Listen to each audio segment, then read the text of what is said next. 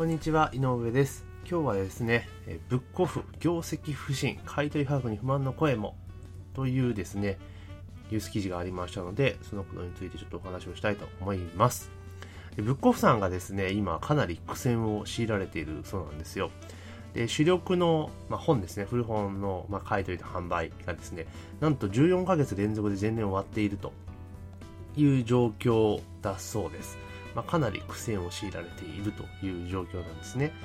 で、結構今ってその、以前はその、例えば古本であったりとか、そういうリユース品に関しては、あの、個人で売る手立てってあんまなかったですよね。ヤフオクとか、あ、ヤフオクとかありましたけど、でもなかなかその普通の人、普通とか、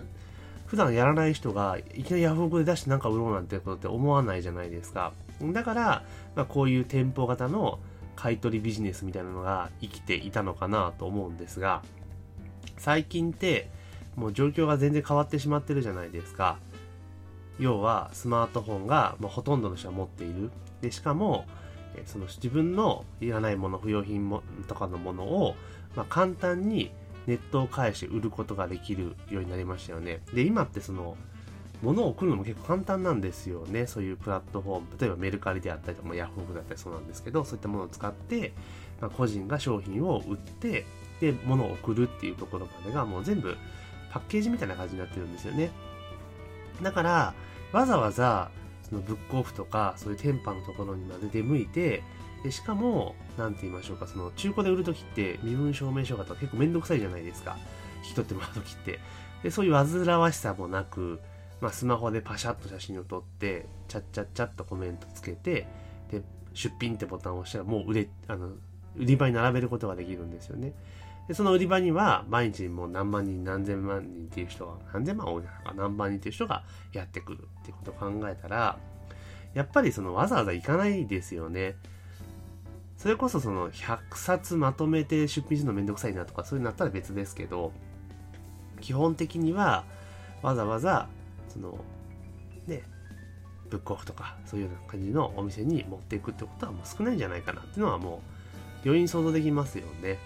さらに言うならば、まあ、Amazon も同じじゃないですか。要はマーケットプレイスだったらすぐに出品できるし、で、まあ自分でね、自己発送にしたとしても、例えばレターパックプラスとかだったらね、そのままポポストにぶち込んじゃえばいいわけですから、まあ、すぐ遅れてしまう。ってことを考えると、やっぱり店にそのわざわざ買い取ってもらうっていうメリットがないわけでいかないかなと思うんですよ。だから、年齢が比較的高く高くて、そのインターネットとかスマホとか、まあそういったものが苦手な人に関しては、まあ現状のブックオフ等々でもいけるかなと思いますけれども、まあ若い世代といいますか、もう私世代にから後ろ40世、40代以下はもう基本的にはもうこういう天板で買い取りっていうのはほとんどしないんじゃないかなというふうに思っております。で、あともう一個あったのが、その、で、物を大切にみたいにアナウンスしているのに、まあ、売ると安すぎて、で、あの、自分が、要は結局自分が思ってる値段と買い取り価格が差があるってことですね。もうこれ仕方がないと思うんですけれども、あとは、ね、値段がつかないから100、ただで引き取ったものを、まあ、100円で売る商売みたいな感じで批判する人もいるんですが、まあ、これはね、まあ、しょうがないと思うんですよね。需要と供給のバランスがあるので、まあ、ただで引き取ったもの、だって、ね、だったら持って帰ればいいわけじゃないですか。それをわざわざ、えー持って帰ってもらわないで、引き取ってもらってるわけですから、まあ、当然ですね、処分するにもお金がかかるし、まあ、その処分の方法を、えーブックオフさんが、まあ、捨てるのか、お金に換えるのかっていうので100円で売るっていう選択をしてるわけですよね。まあ実際その100円で売るっていうものを、まあ、セドラが借り取って、他でもっと高く売るってこともあるんですけれども、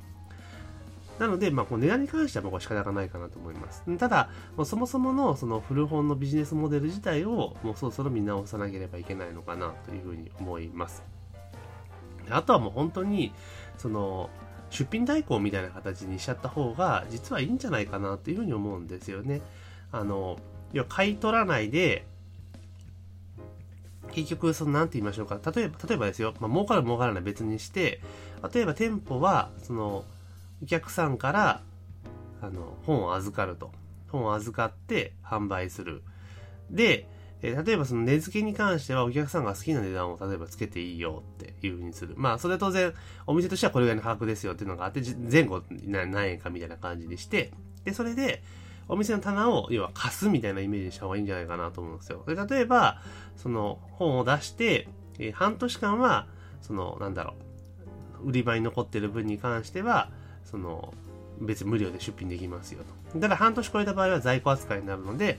例えば1回1ヶ月で、例えば1円なのか、え 1, 1日1円なのかわかんないですけど、そういう値段手数料を決めてやっていくって形でいいんじゃないかなと思います。で、売れたら、売れた分のいくらかの、例えば1個100円で売れたとした時に、じゃあ10%は手数料で、10円はブックオフに落ちて、であと残りのお金は、その、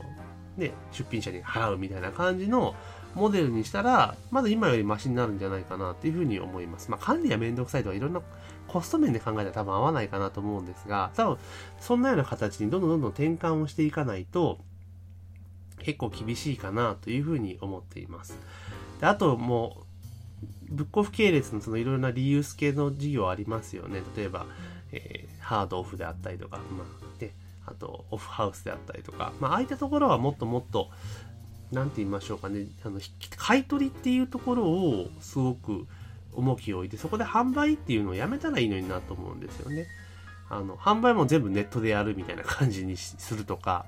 した方が、要は、買い取りの場所と販売の場所がイコールだから、その、要は買い取られた金額と売られた金額の差っていうのが目立つわけですよね。極端な話。だったらもうそれ別にしちゃえばいいのになと逆に思いますね。も買い取りはもう買い取りしかしないと。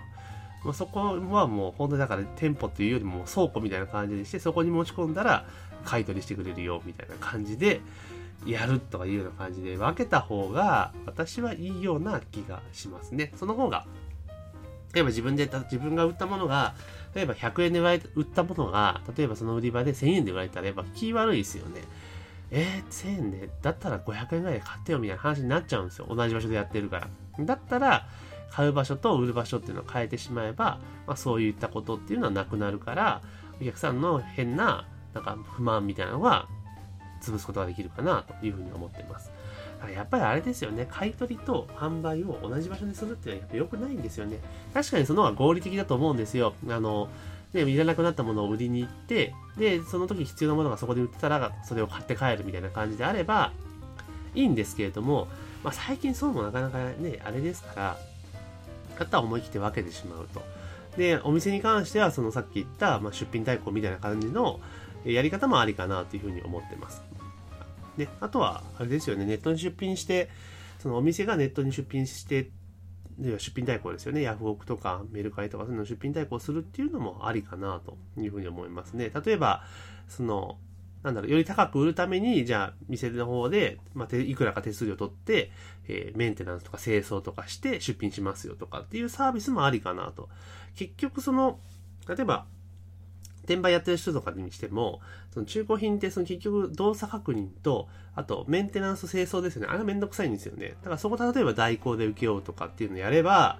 意外にそこでまた収益の柱になるんじゃないかなっていうふうに思いますね。だから、もう自らが、そのなんだろう、販売とかするんじゃなくて、買い取りに専念して、買い取りとあとメンテナンス代行、あと出品代行っていうようなモデルに転換した方が、実はブックオフみたいなようなリユース産業っていうのは儲かるんじゃないかなというふうに思います。で、買い取り、その場で買い取っちゃうっていうのが、やっぱり大変なのかなと。まあ、その、なんだろう、引き取って、その代行、出品代行みたいな感じでやるっていうのはちょっと、で、コスト的に合わない可能性はありますけれども、でもそれぐらい、やっぱりビジネスモデルっていうものを、今の時代っていうのも見直していかないといかんのかなというふうに私は思います。要はブックオフとか、そのリユース系の、要は買い取って販売するってモデルが多分昔の古本屋と変わらないと思うんですよ。ね、何十年前の。だけど今も環境がまた変わってしまっているので、でしかも本ってあれじゃないですか。もう頼めば翌日下手すると当日に届くような世の中ですから。それを考えたら、やっぱりそのインターネットみたいなものを媒体をちゃんと使うような形のモデルに転換していくことが、まあ、今の危機的状況を脱する、えー、一手になるんじゃないかなというふうに、えー、私は思っております。というわけで本日の音声では、まあ、ブックオフ業績不振のニュースをもとにですね、まあ、業態が変わっていかなければいけない、まあ、環境に応じて変化していかなければいけないということを、まあ、ブックオフの事例をもとにですね、私なりの考えをお伝えさせていただきました。というわけで、この音声は以上になります。ありがとうございます。